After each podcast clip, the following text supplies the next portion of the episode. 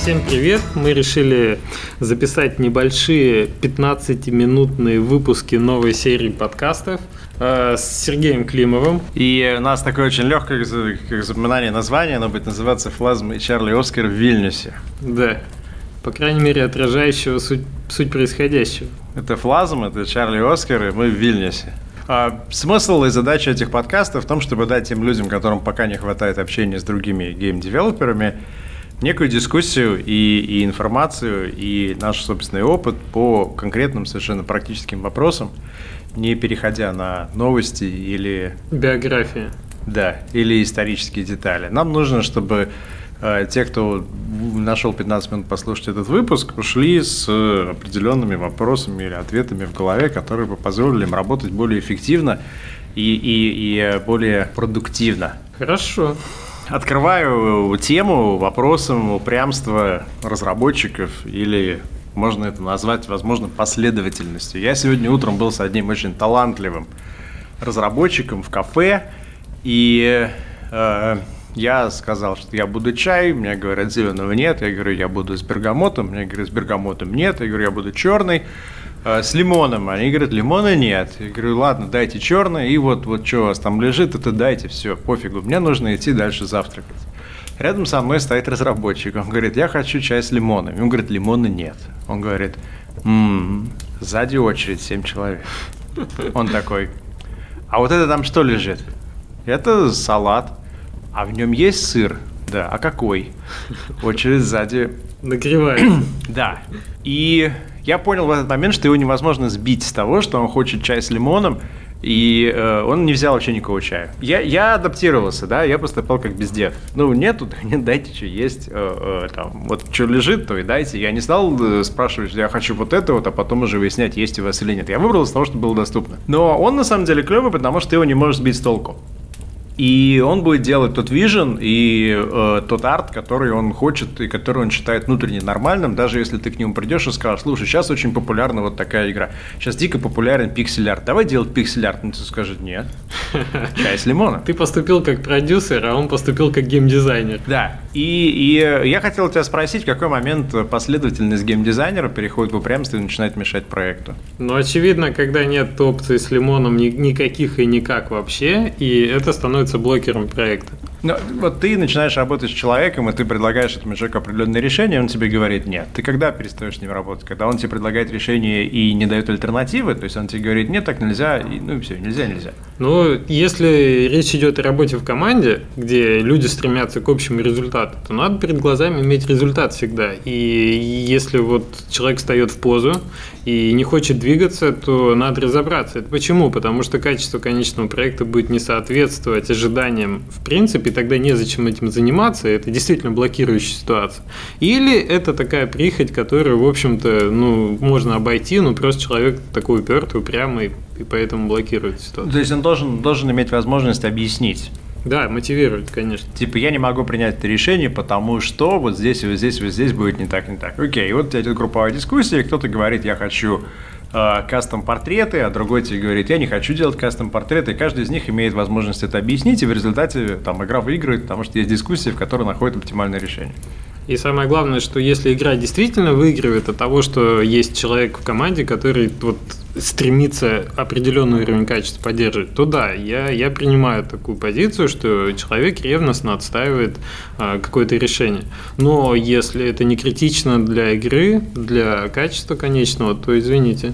Ну, потому что у тебя может быть человек, который просто говорит, сейчас модно делать вот так, давайте сделаем так. Сейчас потом, не знаю, сейчас вот все делают игры для планшетов, давайте делать для планшета и так далее.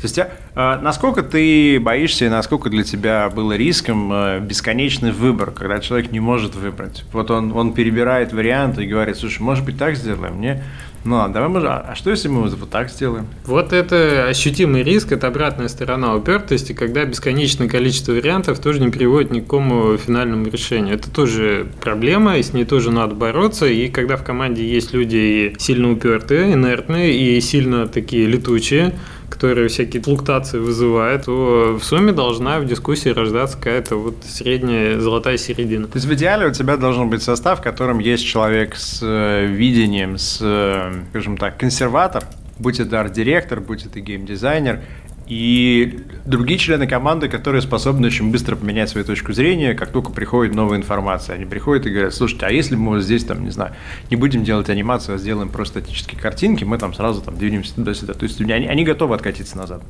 Мне кажется, да. Кажется, должны быть и те, и те, потому что бывают ситуации на рынке, когда у тебя действительно меняются внешние, внешние условия так, что ты уже не имеешь возможности делать то, что ты делал вчера, и надо вовремя изменить курс. И чем раньше, тем лучше.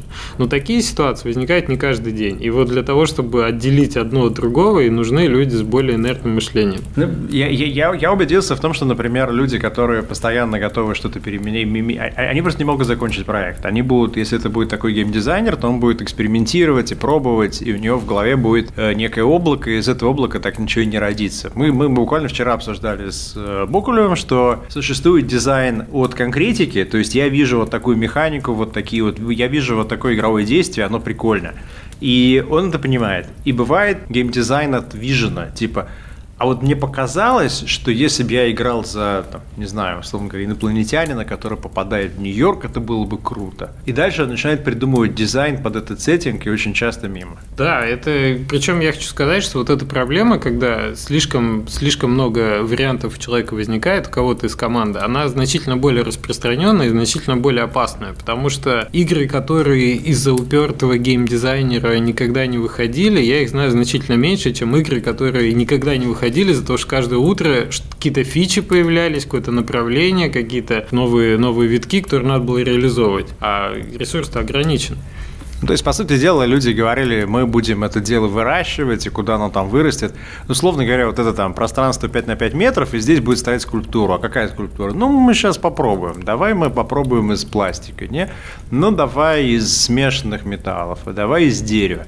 Это э, более опасно, чем человек, который приходит и говорит, я только буду из дерева резать вот здесь. И он вот режет из своего дерева, но он, скорее всего, дорежет, закончит, поставит, это будет завершенный продукт. Да, мне кажется, что такой подход, он более жизненный. И в конечном итоге, наверное, такие люди доходят до того, что они выпускают игру, может, не самого лучшего качества, но дорезанный из дерева ему позволяет увидеть, как лучше это делать из металла в следующий раз. И, наверное, вот из, таки, из такой позиции вырастает в итоге законченный проект. Вот буквально на днях мы с тобой смотрели дизайн-документы, помнишь, которые прислали знакомые, посмотрите, там э, человек хочет работать дизайнером, э, он написал концепты по нескольким проектам, и все эти концепты, в принципе, они нормальные, но они очень визионерские, то есть есть они такие там, ну, не знаю, мы сделаем интересную игру в жанре стимпанк про детективы, но ты не видишь механики игры. И, на мой взгляд, это некий барьер для того, чтобы работать с человеком как с дизайнером, потому что э, дизайн начинается от механики. Дизайн, может быть, тебе скажет, я не знаю, где будет эта игра и про что, но, короче, такая фишка, у тебя на руках 6 карт, там, это, это, это, это. И, и с этим ты что-то можешь делать, а с человеком, который вот такой видит общий вижен, то же самое, что мы снимем фильм про, там, не знаю, пиратов, и он будет клевый. Ну,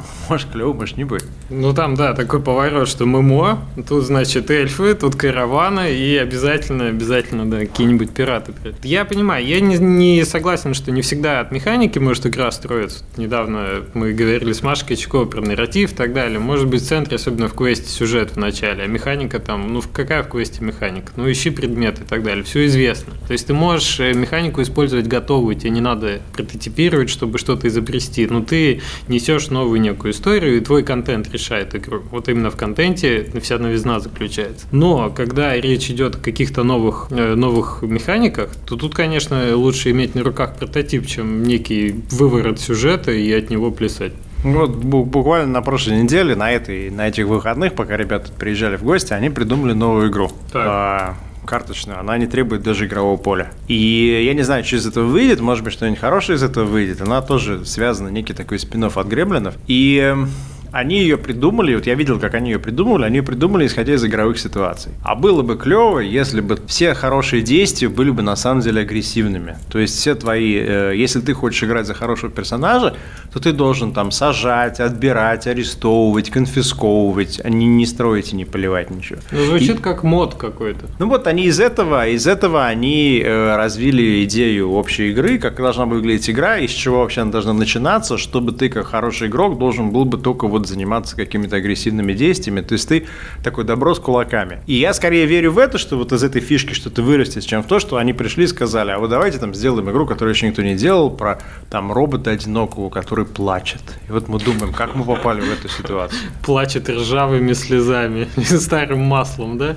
Вот такая встала картинка утром перед глазами. Надо сделать из этого игру срочно каким-то образом. Ты смеешься, а, по-моему, в Украине делают одну игру на основании того, что кому-то приснилась там девушка-робот. нет, ну ради бога, это, в общем, валидная ситуация. Если у тебя есть команда, которая нечего делать, и ты думаешь, какой же следующий проект может быть, и все уже и истощились тем, что второй месяц идет прототипирование, и тут тебе наконец приснится, как Менделееву сон, и у тебя там девушка-робот. Окей, если это клевая механика, вперед, и ресурсы этого ждут. А если ты заканчиваешь проект третий год, и тебе надо уже выходить куда-нибудь в Steam там через два месяца, а тебе тут девушка-робот приснилась, окей. Она деньги считает. А, ты можешь сказать, что упертость никогда не может быть вообще достоинством? То есть, если ты встречаешь человека, который не просто последовательный, но э, упрямый до стадии там, упорства, то ну, это значит, что скорее не нужно работать. Слушай, ну все как везде относительно. Мы же уже сказали, что упертость может стать блокером, а может стать спасителем для проекта.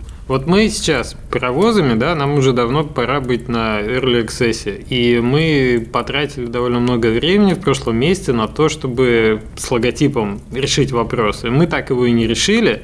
И я понял, что если мы дальше будем пытаться решить вопрос с логотипом, э, у нас команде мотивация стала падать, мы рисуем логотип, а нам надо делать контент. И мы решили, что мы вот закончим сейчас третий сезон, закончим, собственно... Наймете Карла.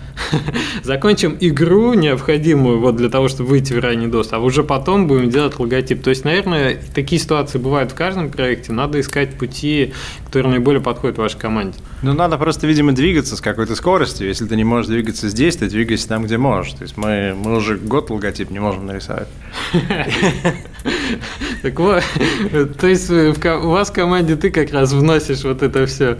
А может быть, нет? Ну и да, и нет, просто мои два других партнера, они не готовы принимать те решения, которые пока у нас до этого были. Вот они не готовы все. И я бы уже, возможно, принял бы два решения или три, они разные все. Но они не готовы, и я, ну, наверное, это хорошо, я считаю, что они несут какую-то целостность вижена там. А, ну то есть все-таки ты предлагаешь варианты, но они не проходят внутреннюю экспертизу. Ну да, а я говорю потом, вот я хочу еще и еще. Ну, мы, мы, мы просто решили, что мы не должны впадать в депрессию по поводу того, что мы не можем логотип сделать, у нас, по крайней мере, игра выходит. Но самое главное тогда записать себе на бумажке где-нибудь на стену повесить, что мы делаем игру все-таки, а не перерисовываем логотип, чтобы в определенный момент не забыть, чем вы занимаетесь на работе. Иногда это очень трудно догнать. А, я не знаю, насколько нам удалось э, описать наши ощущения от взаимодействия с упертыми или не очень упертыми людьми, последовательными и непоследовательными, но тейковый такой, э, на мой взгляд, по моему опыту, я могу только за свой опыт говорить, Э, геймдизайнер, с которым мне удобно работает, у которого максимально конкретное мышление, который начинает с механик, и который сразу же видит вот то, что внизу, на земле, возможно, не видит всего, но он, по крайней мере, видит те механизмы, которые уже работают, и вокруг них он надстраивает. Я скорее туда поставлю свои деньги, чем человека, который видит, имеет такой большой вижен, но не понимает, что внутри этого механизма. Может быть, есть другие истории. Мне кажется, да, что что-то маленькое, но законченное значительно большей ценностью обладает, чем что-то большое, но совершенно совершенно аморф. Если у вас есть другие истории, вы можете в комментариях о них рассказать. Э, если у вас есть свой опыт, как вы делали проект, насколько вас это спасало или мешало, или еще что-либо делало. В следующий раз мы поговорим о том, как выбрать название для своей игры и через какие э, муки или вопросы или considerations мы проходили. Э, если у вас есть альтернативные э, соображения по поводу названия, удачных, неудачных, то же самое, давайте попробуем вести некую дискуссию. Да, хотелось бы какой-то фидбэк услышать, так что подключайтесь, что вам нравится, о чем бы вы хотели услышать э, в следующих темах, в следующих выпусках. О политике, например, Леша обожает. На самом деле нет. Из таких тем, которые мы с тобой обсуждали, это были деньги, то есть, грубо говоря, что случается с долларом, э, собранным на Стиме, и сколько центов вы получаете, потому что есть там разные истории. Ну, чтобы донести, да, всю финансовую цепочку, как деньги от э, площадки доходят до девелопера. И отдельный был по поводу названия э, проекта, отдельный был касательно логотипа, отдельный был у нас по поводу планирования, возможности запланировать или невозможности запланировать, и там access, всяких стратегий. В общем, короче, идея том, чтобы один выпуск имел одну тему, и мы уже И закончили. продолжительность 15 минут, так что пора заканчивать. Все, чао. Пока-пока.